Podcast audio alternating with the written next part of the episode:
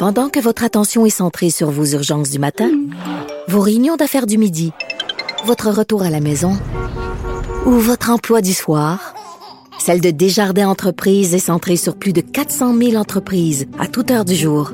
Grâce à notre connaissance des secteurs d'activité et à notre accompagnement spécialisé, nous aidons les entrepreneurs à relever chaque défi pour qu'ils puissent rester centrés sur ce qui compte, le développement de leur entreprise.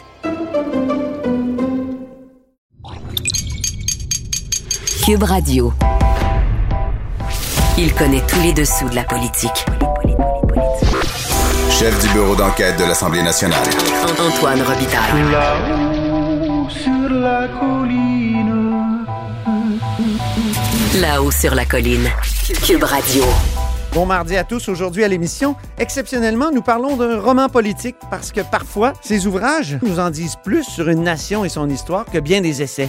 C'est le cas de l'excellent roman Ceux dont on ne redoute rien de Mathieu Thomas, avec qui l'on discute de Louis-Joseph Papineau, de sa non-rencontre avec Alexis de Tocqueville, des rébellions de 1837, mais aussi de la crise étudiante de 2012.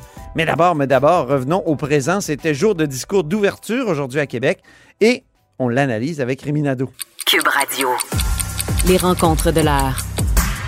Rémi Nadeau et Antoine Robitaille. La rencontre Nadeau-Robitaille. Bonjour Rémi Nadeau. Bonjour Antoine. chef de bureau parlementaire à l'Assemblée nationale pour le journal et le journal. Et c'est une grosse journée aujourd'hui au Parlement, puisqu'il y a eu discours d'ouverture. Il y a eu beaucoup de choses dans ce discours d'ouverture de François Legault. hein. Il y a eu énormément de choses. Énormément. Mais peut-être pas énormément de détails sur certains trucs très euh, euh, cruciaux. Oui, donc c'est comme euh, un, avant-goût de ce que la CAQ nous proposera en vue euh, du prochain rendez-vous électoral et en même temps, ça, donne un peu le coup d'envoi à l'année électorale parce qu'il reste un an. En octobre 2022, euh, c'est le rendez-vous avec les électeurs. Alors François Legault est allé de, de, de vastes énoncés sur des engagements. C'est comme un avant-goût euh, du programme électoral de la CAQ et ça donne le coup d'envoi à l'année électorale parce que vraiment, euh, François Legault est, allé euh, de ses priorités, des axes d'intervention, on parle de chantiers dans certains cas, qui sont assez ambitieux, mais en même temps, le diable est dans les détails et on n'a pas de détails maintenant. C'est comme un peu... euh, euh, le, le début d'un striptease, si on veut, parce qu'on on s'attend évidemment à voir des morceaux tomber par la suite au cours des prochaines semaines. Le premier étant normalement le plan euh, pour la création de 37 000 places dans les garderies qui devrait arriver rapidement. Euh, sur le, le Mais ton- 37 000 piastres, en, en combien de temps? Moi, Euh, moi, j'avais discuté avec des gens à l'interne qui parlaient de 5 ans. Ben, D'autres, ben là, euh, on sait que François Legault voudrait que ça se fasse en 3 ans, mais. C'est pas avant le prochain rendez-vous électoral qui est dans 11 mois. Non, sauf que la CAC pourra dire qu'elle a fixé un échéancier et qu'il y a une date prévue pour euh, la livraison de chacune de ces places-là. Ouais. On s'entend que les partis d'opposition pourront toujours dire que c'est soit mal fignolé ou que c'est bon, etc. Mais euh, au moins, la CAC veut aller avec ça. Et sur le, le ton, peut-être avant de continuer avec les, les éléments, Ouais. euh, en 2018, M. Legault avait insisté beaucoup sur être proche des Québécois, avait insisté sur l'humilité et avait dit que le, le- le principal adversaire euh, du Québec, c'était la peur Oui. euh, de, de- de- de secouer, je dirais peut-être certaines vieilles habitudes.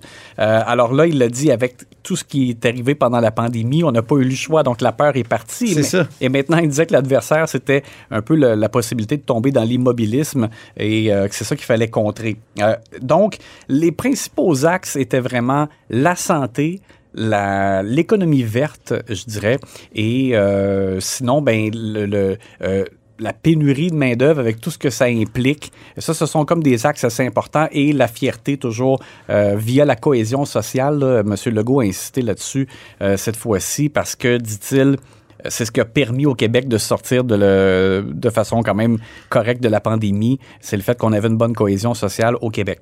Alors, pour ce qui est de la santé, les éléments les plus importants, euh, déjà, nous, le journal, on avait présenté le fait que le gouvernement voulait euh, créer une agence publique pour se débarrasser de la dépendance aux agences de placement privées. Donc, c'est comme prendre je contribue et le rendre permanent avec une banque de candidats qui peuvent euh, donner un coup de main aux besoins dans les établissements de santé.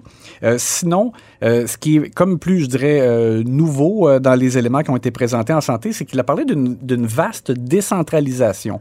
Alors là, ça veut dire complètement Oui. le contraire de ce que Gaétan Barrette a fait sous les libéraux. Qu'est-ce que ça veut dire exactement? La récréation de régie régionale ou euh, la, hein, on a tellement fusionné de, de- de choses dans le passé, aboli des structures depuis Jean Rochon. C'est drôle parce que, ben c'est pas drôle, c'est jamais drôle, mais il est décédé aujourd'hui. Oui, oui. Euh, donc, l'ancien ministre de la Santé, donc, qui, qui avait créé les- la décentralisation des années 90. Et ce qui m'étonne, c'est que M. Dubé a déjà dit, euh, il me semble l'avoir qu'il l'a dit publiquement, en tout cas, il l'a dit à moi dans, dans une conversation euh, à bâton rompu, assurément, qu'il ne voulait pas se lancer dans une réforme de structure. Donc là, quand on parle de Je décentralisation... dirais même plus, c'était dans le premier discours du- d'ouverture. Ah, c'est pas, c'est même possible, effectivement. Ah oui, c'était écrit que- noir sur blanc. Je, je- il dit. Euh, je vais le retrouver, hein, parce que ça vaut la peine. Il disait la ministre de la Santé et son équipe vont éviter les changements de structure, les bouleversements inutiles, les grandes promesses. Il disait ça en 2018, Ben, tu vois. en novembre 2018. Alors, euh, donc, je, je m'interroge là-dessus. De quelle façon on va faire une vaste opération de décentralisation? Monsieur Dubé déjà a fait en sorte qu'il y ait un patron maintenant dans chaque établissement comme les CHSLD. Euh, il y a eu beaucoup de choses qui ont été euh, changées. Et je sais que M. Dubé insiste sur l'informatisation du réseau de la santé. M. Legault en a parlé brièvement, la transformation numérique. Et euh, donc, ça, c'est pour les, les éléments en santé. Hey, la transformation numérique, c'était là aussi. Hein? Non, il nous annonçait une véritable révolution numérique gouvernementale qui va générer des économies substantielles.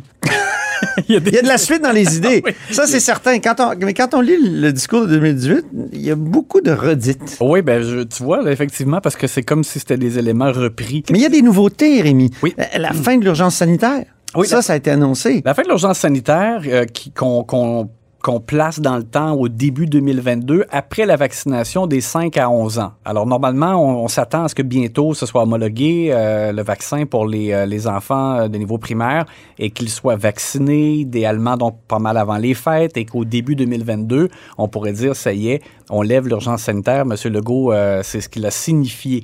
Ceci étant, faut quand même dire aux auditeurs, ça ne veut pas dire fin de l'urgence sanitaire, ça ne veut pas dire fin des mesures sanitaires, Non. des consignes sanitaires, ça ne veut pas dire que le port du masque dans les lieux publics euh, est soudainement euh, plus obligatoire. Euh, mais M. Legault avait déjà lié le- le- la vaccination des enfants au fait qu'on pourrait éventuellement, après ça, enlever le masque dans les lieux publics. Et donc, ça, ça s'en vient.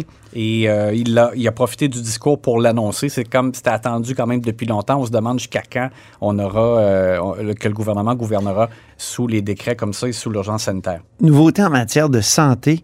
Euh, il a ouvert la porte à une sorte d'assurance autonomie. On sait que c'était pour rompre avec la, la logique des crédits d'impôt en soins à domicile. Euh, il- il- là, il nous dit qu'il va mandater la commissaire au bien-être pour se pencher sur la meilleure manière de favoriser le, la soin à domicile pour ceux qui veulent, pour les personnes âgées qui veulent rester à domicile. Ça, c'est du nouveau. Oui. Et Régent Hébert, sous le Parti québécois, avait proposé là, une caisse d'assurance autonomie. Mhm. Ce qui était l'élément difficile à comprendre, c'est comment on pouvait arriver à le financer euh, lorsque ça a été présenté par les péquistes. Mais là, on a comme l'impression que peut-être que le gouvernement de la CAQ veut un peu revenir à ça. On demande en tout cas des, des recommandations à ce sujet-là de la commissaire, comme tu l'as indiqué. Menace aux médecins. On l'avait remarqué, toi et moi, parce qu'on écoute attentivement la période de questions. Mais François Legault, il y a deux semaines, si je ne m'abuse, avait dit euh, les médecins, là, s'ils ne prennent pas plus de patients en charge, ben on va euh, leur faire une loi, une loi spéciale. Exact, c'est ça. Il a dit on va arriver avec un projet de loi là-dessus. Donc là, il a, il a remis une couche de pression sur les médecins en leur disant j'aime toujours mieux une entente négociée, mais s'il le faut, euh, on va le faire. Donc effectivement, là, là-dessus, il a tapé sur le clou. Autre nouveauté, euh, la fin des hydrocarbures au Québec Oui. et un nouveau ministère de la cybersécurité. Oui, euh, ministère de la cybersécurité. Donc ça, ça veut dire, dans le fond, Éric Kerr monte en grade. Parce que c'est un ministre délégué, il a une tout petite équipe. Et honnêtement, il fallait qu'on arrive à ça. Parce que quand tu regardes l'ampleur de ce qu'il a sur le dos ou sur sa table à dessin, là, on lui donne beaucoup de responsabilités. On veut qu'il arrive à créer une espèce de, de carte numérique euh, unique pour chaque Québécois. Citoyenneté numérique. Exact, qui pourront après, après ça transiger avec le gouvernement euh, de façon beaucoup plus simple. Et, euh, et juste ça, c'est énorme. Et, et évidemment, M. Kerr serait impliqué aussi dans la transformation de l'informatisation en santé. Euh, pour ne nommer que, que cet autre chantier-là. Donc, c'est normal qu'on lui donne plus de moyens, donc il aurait un véritable ministère. Et euh, pour ce qui est euh, de l'économie verte, L'interdiction ou la fin euh, de l'exploitation des hydrocarbures. Je m'attendais à ce que M. Legault se garde un peu cette munition-là pour faire une annonce à la COP 26 parce que euh, il, là, il a vraiment parlé de- de- d'un pôle euh, de transport électrique. Euh, du- d'un pôle mondial aussi pour la filière batterie et aussi pour l'hydrogène vert. Alors, j'ai j'ai l'impression qu'il a abattu tout de suite ses cartes qu'il aurait pu peut-être annoncer davantage euh, à Glasgow euh, bientôt. Mais bon, alors, je, je pense que ça lui permet d'aller au-devant Oui. et d'éviter... critiques, parce que là, déjà, les critiques sont sur l'environnement. Québec solidaire euh, dit tout à l'heure, Gabriel Nadeau-Dubois disait qu'il avait carrément oublié l'environnement. Le parce que euh, M. Nadeau-Dubois disait d'ailleurs que euh, c'est pas normal que ça ait pris, euh, je sais pas combien de minutes, je pense qu'il a dit 50 minutes Ah oui, il a calculé, oui. Bon, mais, mais l'important, c'est ce qu'il a dit, je pense, au-delà du moment où il l'a dit. Et M. Legault, donc, montre qu'il n'arrivera pas euh, à la COP26 les mains vides. Moi, j'ai été bien intrigué par la politique nationale d'architecture. Ça, ça me, ça m'érotise, je dois le dire. Puis, comme euh, le- la transformation du cours éthique et culture religieuse en un cours de culture et citoyenneté québécoise. Ça, c'est formidable. On sait que le cours de, de CR euh, doit être euh, transformé. Euh, ça sera annoncé relativement bientôt. Là, on sait que c'est sur la table de Jean-François Roberge cet automne. Et, et M. Legault a insisté sur le fait que, justement, on a, on a parlé tout à l'heure de, de cohésion sociale et il a dit que ça commence par euh, la culture, justement, Oui. québécoise Ça nous qui a doit être enseignée. Dans la, la pandémie, c'était bien de lier les deux. Tu veux, Peut-être un petit clin d'œil rigolo à la fin? Le lieutenant-gouverneur parfois nous fait rire. Oui, le lieutenant-gouverneur Michel Doyon, euh, qui a, prononcé quelques mots avant le discours inaugural du premier ministre et, donc après avoir fait sa propre allocution, euh, il s'est levé. Il est passé devant la chef de l'opposition officielle comme si rien n'était et est allé donner du coude. Normalement, on donne la main, mais là, il a donné du coude à Gabriel Nadeau-Dubois. Et c'est Gabriel Nadeau-Dubois qui, à travers son masque, lui a le fait signe, euh, ben, il, faut, il faudrait saluer aussi Madame Anglade. Alors, c'est un moment un peu gênant euh, pour Dominique Anglade. mais, donc, euh, le lieutenant-gouverneur est allé par la suite lui donner du coude à elle aussi et à Joël Arsenault. Qui l'a appelé d'ailleurs Dominique Angrade. Ben là, écoute, Oui. euh, Le lieutenant et gouverneur était peut-être un peu nerveux aujourd'hui. Et c'est drôle parce qu'on n'arrête pas de dire que cette session-ci, c'est comme si Gabriel Nadeau-Dubois se plaçait en Ben opposition officielle. Et là, euh, On dirait que ça, faisait agré- ça venait accréditer tout ça. Merci beaucoup, Rémi. On s'en reparle demain. à demain! Grand philosophe, poète dans l'âme, la politique pour lui est comme un grand roman d'amour. Vous écoutez Antoine Robitaille, là-haut sur la colline. Comme souvent à la haut sur la colline, les mardis, on parle d'actualité du passé, mais contrairement à notre habitude, on le fait aujourd'hui à partir d'un roman, ceux dont on ne redoute rien, dont l'auteur est au bout du fil. Bonjour Mathieu Thomas. Bonjour. Mathieu Thomas, vous êtes bibliothécaire dans une université montréalaise et maintenant, je pense qu'on peut le dire, romancier, car euh, c'est vraiment un, c'est un bon roman que vous avez fait, euh, bien fait, euh, euh, comment dire, très, euh, très perspicace. Et il porte sur quoi? Sur la non-rencontre de deux grands personnages. Alexis de Tocqueville, l'auteur de La démocratie en Amérique, qui, qui, qui s'adonne à être un de mes héros, et Louis-Joseph Papineau, figure centrale de la rébellion des Patriotes de 1837-1838. Je résume rapidement, Monsieur Thomas, avant que je vous pose la première question. Donc, on est en 1831. Tocqueville et son compagnon de voyage, Gustave de Beaumont, sillonnent les États-Unis, font un court séjour au Bas-Canada. Ils y rencontrent des personnages politiques importants de l'époque, comme Nielsen, mais pas Papineau. Il n'est même pas question de Papineau dans les pages que Tocqueville consacre au Bas-Canada. C'est une intrigue. Vous partez de cette intrigue-là, de cette non-rencontre-là. Qu'est-ce qui vous a donné envie de vous lancer dans cette aventure? Ben, je vous dirais que c'est déjà la, lecture des, des, euh, des textes de Papineau, de, de, pardon, de Tocqueville quand il est venu ici. Ce texte-là n'a pas été publié avant très, très, très longtemps, mais je veux dire, il avait quand même été fasciné par euh, donc la, la survie de ce peuple-là français sur les berges du Saint-Laurent, etc. Et puis, euh, quand je lisais un peu sur ça, après ça, j'ai lu quelques, quelques textes là-dessus, ben, souvent, ça revenait de la part des historiens, ils disaient, mais mon Dieu, ça aurait dommage été intéressant qu'ils se rencontrent, Oui. et. Quelle, quelle rencontre ça aurait été? Donc, c'est, c'est ça le départ. C'est ça le point de départ, c'est de me dire comment ça se fait que non seulement ils ne rencontrent pas, ce qui est quand même possible, là, mais qu'ils n'en parlent pas du tout dans leurs textes qui ont écrits après leur, donc pendant leur passage ici, aucune mention de Papineau. Je trouvais ça quand même bizarre. Vous, euh, à partir de ça, vous, inventez toute une histoire et c'est vraiment fascinant. Et ça, ça part d'une autre intrigue qui, là, se joue en 2011, 2012. On n'est plus au 19e siècle. C'est celle d'Édouard, qui est traducteur, souverainiste un peu désabusé, euh, qui devient obsédé par cette non-rencontre. Un peu, j'imagine que c'est votre obsession, au point de se lancer dans une enquête euh, euh, éperdue, hein, il faut le dire. Édouard, euh, c'est un peu vous? Ben, dans ce sens-là, oui, c'est que c'est, bon, je pense que je peux, je peux le dire sans vendre trop de punch, là. Édouard découvre un- des documents qui, qui lui laissent croire que, ben, cette rencontre-là, peut-être qu'elle a eu lieu. Et là, il en effet, le mot obsédé est, est très bien choisi. Il devient un peu, un peu fou de tout ça. Il dit, mais, mais mon Dieu, mais si c'est arrivé, mais comment ça se fait que personne ne le sait? Donc, c'est un mystère historique. Alors, il commence à faire des recherches et ça le mène, euh, ça le mène, bon, évidemment, à lire énormément de documents. Il se rend compte qu'il y a plein d'incohérences euh, par rapport à cette histoire-là. Comment ça se fait qu'on ne l'a pas su Et, après ça, ben, ça le, ça, le- mène sur les, sur les, routes du Québec. Il va à différents endroits au Québec pour, euh, pour explorer cette, cette intrigue. On veut pas. euh, ce qui est difficile de vous interviewer, c'est qu'on veut pas non plus vendre la mèche. Exact. Parce que c'est un roman. C'est un roman enquête, puis on veut pas euh, dire comment ça se termine. Mais euh, on sait qu'Édouard trouve ce document qui lui donne l'indice que oui, il y a, il y a peut-être eu rencontre Tocqueville-Papineau. Et euh, pourquoi Tocqueville et Papineau, cette rencontre aurait été cachée?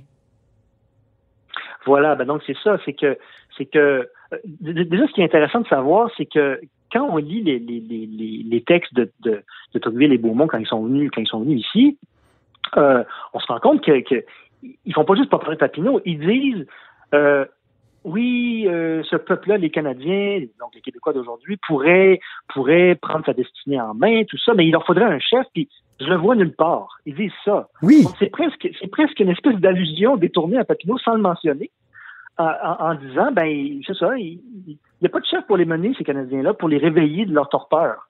Alors, alors on peut bien comprendre que, je veux dire, Édouard, ayant l'indice que cette rencontre-là a peut-être eu lieu, il se dit, mais comment ça se fait qu'ils ont écrit ça? C'est dans, le mystérieux. Est-ce que, est-ce que, est-ce qu'ils se sont rencontrés puis on a voulu le cacher? Ou est-ce qu'ils ne sont pas rencontrés puis c'est un canular? Euh, donc, il commence à fouiller un peu tout ça. Et puis, et puis, et, puis, euh, Édouard, donc un peu, un peu, un peu comme moi ou comme bien des Québécois qui qui seraient tombés sur un, document comme ça, se dit, mais mon Dieu, mais si c'était arrivé ça, si si, si c'était vraiment rencontré, ben c'est, dire, qu'est-ce que c'est? Est-ce que c'est une rencontre qui aurait pu changer le cours de l'histoire du Québec? Ah oui, c'est ça. Donc, comment ça aurait pu changer l'histoire du Québec? Comment, d'abord, comment on peut le dire sans trop vendre euh, la mèche? Oui, alors ce qu'on, peut peut-être dire, euh, ce que je peux. Je vous laisse le dire. Moi, j'ai tellement peur là, que je suis, je suis sur mes gardes. Je fais bien Ben attention. voilà. ben voilà, on va. Parce que je veux que les gens lisent, ce livre-là. Il est vraiment passionnant. Puis, euh, c'est intriguant sur le plan historique. Ce que je veux dire, c'est que c'est que euh, ce que ce que Édouard suppute ou ce que Édouard imagine ou essaie de il, bon, il trouve différents indices à différents endroits là, pour pour développer cette, cette, idée-là, c'est qu'il se dit mais est-ce que dans le fond ce qui s'est passé, est-ce que ça serait est-ce que ça serait pas que Tocqueville et Beaumont auraient été envoyés ici par on ne sait qui pour explorer la possibilité d'une aide de la France aux Canadiens français dans ce que eux ils appelaient la reconquête de leur nationalité? Donc, autrement dit, six ans avant les rébellions, est-ce que les Français auraient eu un rôle qu'on qu'on a de la misère à définir? Pour encourager les Canadiens français euh, dans les voies de la rébellion. Et donc, donc là, à partir de là, c'est plus juste euh, Tocqueville et Beaumont qui viennent se promener au Québec, là, puis qui qui n'ont pas vu Papineau, puis sont partis après, puis c'est tout. C'est comme, OK, on est passé à côté d'une d'un espèce de complot qui aurait pu qui aurait pu avoir des conséquences énormes d'un point, point de vue politique. Oui. Et, et- et si la France avait appuyé les Canadiens dans leur rébellion, ben mon Dieu, qu'est-ce qui aurait pu se passer? Et ce qui est intéressant. Puis un demi-siècle plus tôt, aux États-Unis, il faut le rappeler, puis peut-être qu'il y a des gens qui ne le savent pas, mais la France, euh, quand elle est intervenue dans la Révolution américaine, a été déterminante. Elle, elle- elle a changé Ah oui. le cours de l'histoire, l'intervention de Lafayette et tout ça. c'est ce qu'on lit un peu partout. Ça a été vraiment déterminant. Ah, absolument. Puis d'ailleurs, euh, ça, je, je fais une référence à ça dans le roman. Euh, euh, les Français ont plus dépensé d'argent à aider les Américains à devenir indépendants qu'à conserver la Nouvelle-France. Ah oui. Euh, euh, 10-15 ans plus tôt. Euh, donc, je veux dire, l'ironie est quand même est quand même énorme. c'est fou. Et, et, et, et en plus, tout, bon, puis évidemment, comme on dit en québécois, tout est dans tout, c'est que euh, Lafayette, qui était donc euh, fameux général là, qui est maintenant adulé aux États-Unis parce qu'il a vraiment aidé à, à la naissance de, de leur pays, ben Lafayette, euh, sa petite fille, donc euh, la, la fille de son fils, ben, elle s'est mariée avec Gustave de Beaumont, qui est l'ami de Tocqueville. Oui, et qui, Donc, qui a si- sillonné euh, de justement les États-Unis avec Tocqueville, oui. Voilà. Donc, il y a comme des raccords dans l'histoire qui sont parfois un peu, un peu singuliers, mais que, euh, qui, qui m'ont beaucoup amusé puis que, dont je me suis servi pour la rédaction du livre. Le livre, euh, moi j'avais lu Tocqueville au Bas-Canada, les textes rassemblés par Jacques Vallée. Euh, vous, vous avez plutôt, vous êtes basé sur le livre de Corbeau qui reprend à peu près les mêmes textes. Euh, Tocqueville au Bas-Canada, est-ce que lire ça, ça a été douloureux pour vous? Pour moi, ça l'a été. C'est pour ça que je dis ça. Quand il parle d'un peuple conquis, euh, quand il va au tribunal, euh, ça, ça m'a marqué beaucoup aussi. Il dit c'est Oui. les meilleurs avocats, mais il, il s'exprime assez mal en, en français. Euh, et, et là, c'est là qu'il prend conscience à quel point être conquis, c'est terrible. Et, et même que Camille Lorrain, lorsqu'il a fait adopter la loi 101, dans son discours, il, il cite ces, ces- ces passages-là de Tocqueville. Donc, Oui, la question, c'est est-ce que ça a été douloureux pour vous lire Tocqueville au Bas-Canada? Ben, c'est le fameux passage où il dit euh, il n'y a, pas de- a- pas plus grand malheur pour Oui. un peuple que d'être conquis. Exact. Et ça, ça, oui, en effet, ce passage-là, il est très, très, euh, très douloureux, comme vous dites, c'est très touchant. Moi, j'ai, quand, je vous dirais, quand j'ai lu ces, ces textes-là, donc de Tocqueville et un petit peu de Beaumont, là, dans, l'édition de Denis par Claude Corbeau, euh, oui, il y a des moments qui sont, il y a des, il y a des passages qui sont durs à lire, qui sont un petit peu tristes, parce qu'on on se dit, mais mon Dieu, les choses n'ont pas tant changé que ça. Finalement, il y a des choses qui qui changent pas euh, près de deux siècles plus tard. Oui. Donc ça c'est un peu ça c'est un peu déprimant, mais il y a des il y a des euh, il y a des observations parce que quand même il faut quand même se dire qu'ils ont juste passé dix jours ici là. Oui. C'est pas- Ils sont passés en coup de vent là. Ils ont vraiment pas euh, c'est une espèce de petit détour dans leur voyage américain ça, ce, ce passage ici dans le Bas-Canada, mais dans leurs écrits on sent quand même une espèce de sympathie, un, une espèce d'amour. C'est comme si ils devaient passer plusieurs mois aux États-Unis là pour euh, dans leurs explorations, puis ils arrivent ici, puis ils sont comme mon Dieu, mais la France existe encore. Puis c'est la vieille France, la, la France d'avant la Révolution, la France euh, avec des curés et tout ça, euh, avec un peuple, euh, oui, conquis, oui, soumis aux Anglais, mais quand même relativement heureux. Euh, et, et je veux dire, ça les touche vraiment. Et puis ces, ces pages-là, quand on les lit, on peut pas s'empêcher d'être d'être un petit peu ému. Moi, ça m'a un petit peu ému. Je trouvais Oui. ça vraiment euh, une espèce de déclaration d'amour là, de, de Tocqueville euh, aux, Canadiens de l'époque. Oui. Est-ce que le général de Gaulle n'a pas lu ces pages-là sur son bateau en, en s'en venant en 1967? Oui, il les a lus, puis, puis bon, ben, De Gaulle était très intéressé par l'histoire, euh, par l'histoire du Canada, du, du Québec. Et bon, on sait que c'était un, très très très grand lecteur. Et puis, euh, et puis lui aussi, un peu comme euh, comme euh, comme ce que suggère Tocqueville, il disait que euh, l'abandon du Canada aux Anglais euh, sous Louis XV, c'est une honte. C'est une Mhm. véritable honte. Et puis, on a une dette envers eux.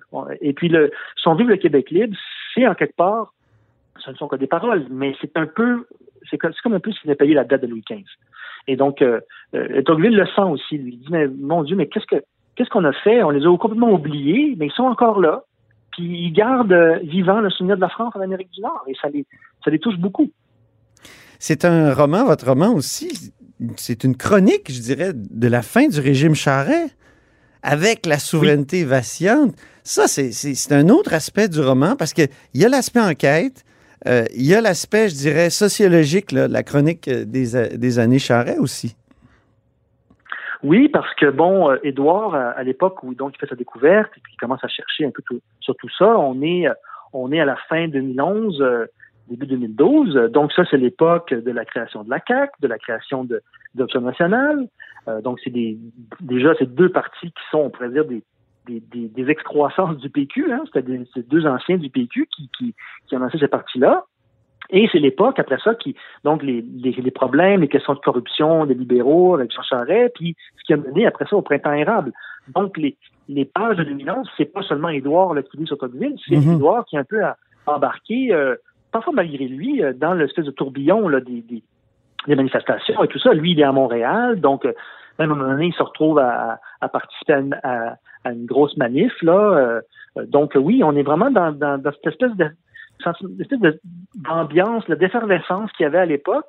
Euh, toute proportion gardée, quand même, c'est quand même une. Bon, c'est pas une rébellion, là, c'est pas une rébellion des patriotes, mais je veux dire, c'est quand même dans les dans les années récentes du Québec, c'est un moment euh, où vraiment ça brassait, là. Il y avait oui. tout ce qui se passait politiquement au Québec, et puis euh, et c'est, ce qui n'a pas toujours été le cas, disons, depuis euh, 20-30 ans, là. Ça ferait un bon film, votre livre. Avez-vous pensé à ça en l'écrivant? Avez-vous pensé ben, en fonction d'un, mettons, d'un scénario? Ben, je vous dirais que je pense que je pense qu'il n'y a pas beaucoup de romanciers qui vont vous dire qu'ils ne veulent pas que leur roman soit adapté en film. Moi, ça Oui, c'est un rêve, là. Évidemment, j'aimerais beaucoup ça. Mais je vous dirais que je, je- j'étais plus euh, dans l'humilité. Hein. Moi, c'est mon premier roman. J'avais jamais rien écrit avant euh, d'aussi long, à part mon mémoire de maîtrise. Là. Oui. Donc, j'avais jamais écrit de fiction. Donc, moi, dans mon esprit... Il me sur disais, quoi, ben, votre je- mémoire de maîtrise? C'était sur... euh, moi, j'ai fait une maîtrise en sciences politiques. C'était sur la... Je comparais les politiques étrangères du Japon et de l'Allemagne depuis la fin de la guerre froide. Oh, OK, on est, on est ailleurs. Oui, on est ailleurs. On est vraiment ailleurs. Euh, C'est la politique inter- internationale. Euh, Et puis, donc, j'avais rien écrit, donc, comme je vous dis, de, de sinon depuis. Et puis, euh, donc, dans mon esprit, c'était, je veux d'ailleurs, je veux d'abord me faire publier. On va commencer par se faire publier. Mais c'est sûr que dans mes, euh, dans mes rêves, dans mes fantasmes les plus fous, un, un, un- un film, ça serait merveilleux. Ça serait merveilleux. Ça, c'est sûr. Mais c'est un livre de, de gens qui aiment les livres. Pour, pour personnes aussi qui aiment les livres, hein? Oui, ben écoutez, ça c'est ça c'est une dimension du roman. euh, je pense que j'ai pas pu m'empêcher parce que moi, bon, je suis bibliothécaire, euh, j'aime les livres, j'aime la lecture, et c'est un roman qui aborde beaucoup ces questions-là, que ce soit par euh, bon, il y a des personnages qui sont en traduction, il y en a un qui est typographe, il y a des, il y a, on parle beaucoup de journaux, on parle d'édition.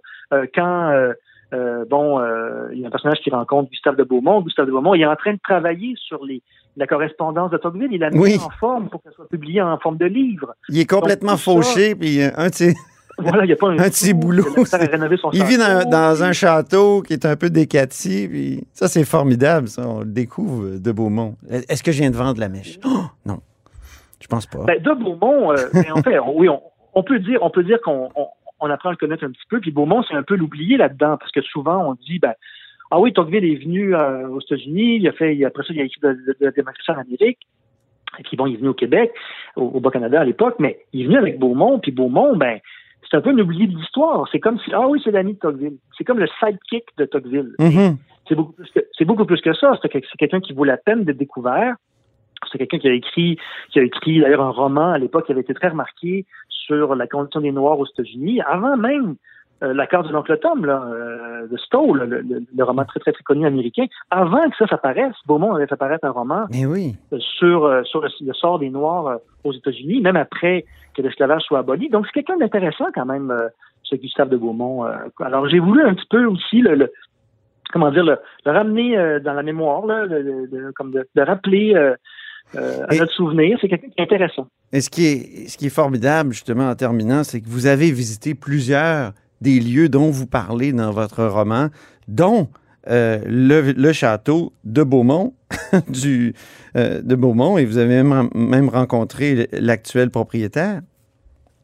Ben, en fait, non, c'est pas le propriétaire. Euh, Ce que, ce- celui que j'ai rencontré, c'est le marquis, l'actuel marquis de Beaumont. Oui. Il habite dans une ville, euh, une ville voisine. Ça, c'est en, en Touraine, là, donc c'est près de, de Tours et de, entre le Tour, entre Tours et Le Mans. Et puis, euh, mais le château ne lui appartient, ne lui appartient plus. Ah non, OK. Le château à l'époque. J'avais mal compris, pardon. Je suis allé. Oui, le château. euh, quand je quand je suis allé là-bas, le château appartenait à un. C'est très drôle, à un pop artiste très connu qui s'appelle Oldenburg, un Américain qui faisait des grandes sculptures géantes là avec des. des- des- c'est un peu c'est un peu particulier son art. Et puis donc c'était lui le propriétaire. et le château était en vente. Mais moi, quand j'ai rencontré, quand j'ai rencontré euh, donc le marquis de Beaumont dans cette autre petite ville juste à côté, ben écoutez, il était maire, il, était super content, il était très accueillant, très sympathique d'ailleurs un peu. Est-ce que c'est un trait de caractère de la famille de Beaumont? Et euh, il m'a accueilli dans son château et on a parlé de Gustave et on a parlé de, de sa famille. C'était vraiment, écoutez, je veux dire, c'était c'était exceptionnel. Moi, je, je- j'allais là en simple en simple touriste qui fait un peu d'exploration, puis je me retrouve euh, attablé à, à côté d'un marquis euh, qui me qui, qui me sert du vin puis qui me parle de sa famille puis qui est très content. Alors, euh, puis d'ailleurs, il me disait petite anecdote, il me dit, euh, mais vous savez, Tocqueville dans ce voyage, c'était l'assistant de Beaumont. Ah bon? OK. parce que Tocqueville était un peu plus jeune. Et puis, ils n'étaient pas très connus encore tous les deux à l'époque. Et puis, c'est Beaumont qui était, qui était un peu plus vieux, un peu plus expérimenté, un peu plus, euh, un peu moins euh, timide, on va dire, que, que, que Tocqueville. C'est comme un peu lui qui a organisé un peu tout ce voyage. Euh, bon, Tocqueville est devenu un, un grand penseur, je veux dire. Il y a eu une postérité beaucoup plus euh, on a oublié. importante, hein? Oui, c'est ça. Ben oui, on, il- bon, ses œuvres ont eu une très, très, très grande influence. Beaumont, on l'a un peu oublié, mais je veux dire, dans ce voyage-là, Beaumont, sans, sans Beaumont, Tocqueville n'aurait jamais pu faire ce voyage-là. Ça, c'est certain. Merci infiniment Donc, pour cette conversation sur ce roman euh, passionnant. Et j'en rappelle le titre, Ceux dont on ne redoute rien. C'est chez euh, Québec Amérique. Et c'est à lire, absolument. Je vous remercie beaucoup, M. Robitaille. Et c'est tout pour La Haut sur la Colline en ce mardi. Merci beaucoup d'avoir été des nôtres. N'hésitez surtout pas à diffuser vos segments préférés sur vos réseaux. Et je vous dis à demain. Cube Radio.